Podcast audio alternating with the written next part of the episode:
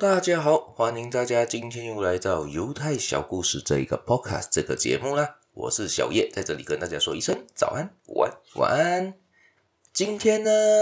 要分享的故事，这个故事是在我的另外一本书上看到，但是这个就不关于犹太人的故事，这是在英国发生的故事。而这个故事的发生呢，是在一本书记载，最近我在看着一本书，叫做《原子习惯》。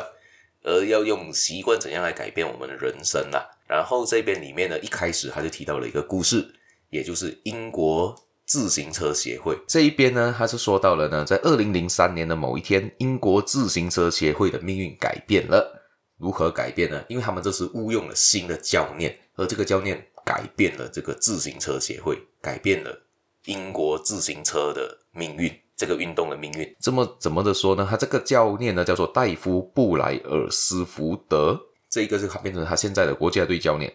而其实他们的那个那时候的英国的自行车，其实是有点不上不下的情况。你讲他到很差，上不了国际舞台又不至于；而你讲他到好，可以拿到金牌也很难，因为他其实已经拥有在这个自行车的运动，英国已经投入了超过一百年左右的努力。而他的表现都很平庸。从一九零八年起，一九零八年哦，英国的自行车选手仅在奥运会拿过一面金牌。这个是对于他们来说，用了一百年的时间才拿一面金牌，其实这个效率其实没有很好。而到底事情发生的是什么大问题呢？他们就一直表现都很差，好像比如说那些最大的。自行车最大的赛事就是法环法自行赛车中很差很差，长达一百一十年的时间里面，没有一位英国选手在这项的赛事中。夺得任何的冠军，其实是而他们差到的程度呢？对于那个时候的欧洲的一家知名的这一个自行车制造商呢，甚至拒绝贩卖他们的商品给英国的国家队。他认为，如果给其他专业人士看到他们给了他的这个配件，然后英国的表现还是这么的差的话，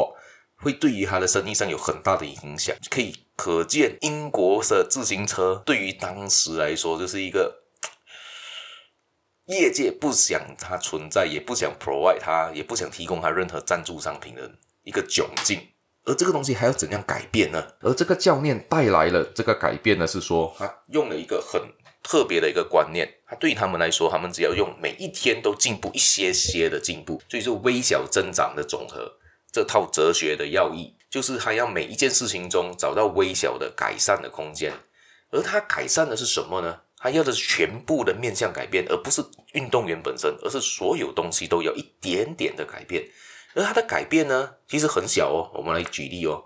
他就重新设计了单车的坐垫，给他做的比较舒服一些，在轮胎上涂抹酒精，增加它的抓地力，还有使用一些生物回馈感应器，监视每一个选手对不同训练的反应。在风洞测试不同的布料，让室外比赛的选手穿上室内的比赛服，因为那会比较轻，符要符合空气力学。而他就一直这样子一些些的改变，一些些的改变，而且他只寻求的不是大改变哦，他只是要求可能只是每一样东西的改变只是多一个百分之一，百分之一之后我们再再要求多一个百分之一的改变，还不要求一个很快的大改变，因为大改变的话人人很多人都受不了，而且经费也不容易的改拿得到。所以，而他这小小的改变，小小的改变，而他们还不止于此，他们还常常做了其他的很容易被忽略的一些事情的改善，比如说测试不同的按摩油，看哪一种能让肌肉最快的恢复，误用一名外科医生来教导选手如何洗手，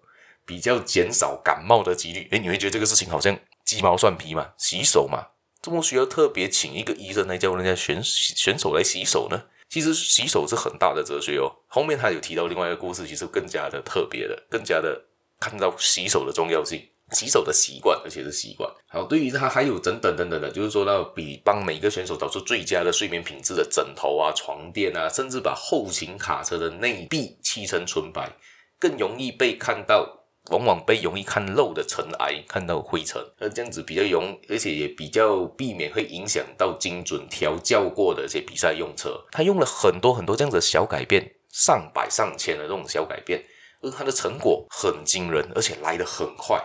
他接掌了这一个总教练，接掌了这一个自行车协会，短短的五年的时间，英国自行车协会在二零零八年的北京奥运就称霸了公路赛与场地赛的项目，拿下六成的金牌，这个东西的改变之大，而且四年之后，他们当奥运办在伦敦奥运的时候，他们再次提升了水平，创下九项奥运纪录和七项世界纪录。英国选手在这布莱德利·威金斯成了史上第一位赢下了环法自行车赛的英国选手。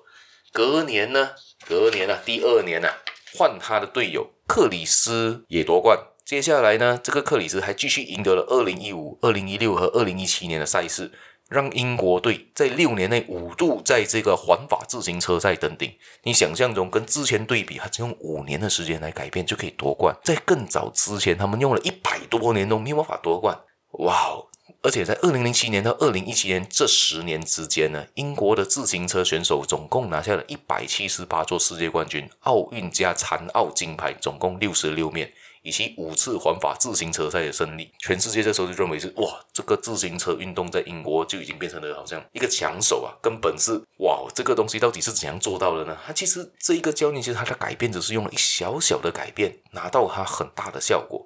这个也就是每天你要进步一八仙。他在这个理念一开头呢，这一本书一开头就提到了一个理念，就是每天进步一八仙，持续一年呢，你的进步会达到三十七点七八倍，而你只要每天退步一八仙呢，你只用一年的时间，你可以退步到只剩零点零三八仙。所以呢，我们人都要要求进步那一点点就好了，复利的效果不止在金钱上，可能是。习惯上，而我们该举例的这一个例子呢，也就在这个故事里面呢。这一个教练其实他改变的东西也没到很多，他也不要求运动员马上就提高他们的运动水平，而他是一点一点的改变，可能增加他的衣服啊，衣服穿的比较好一些啊，他的肌肉恢复比较快啊，他的那个车的部分可能抓地力好一些啊，就只是这样的一些小小小小的改变，而加在一起呢，它的效果是非常非常的惊人。我们今天开始就每天为自己进步那一把先吧。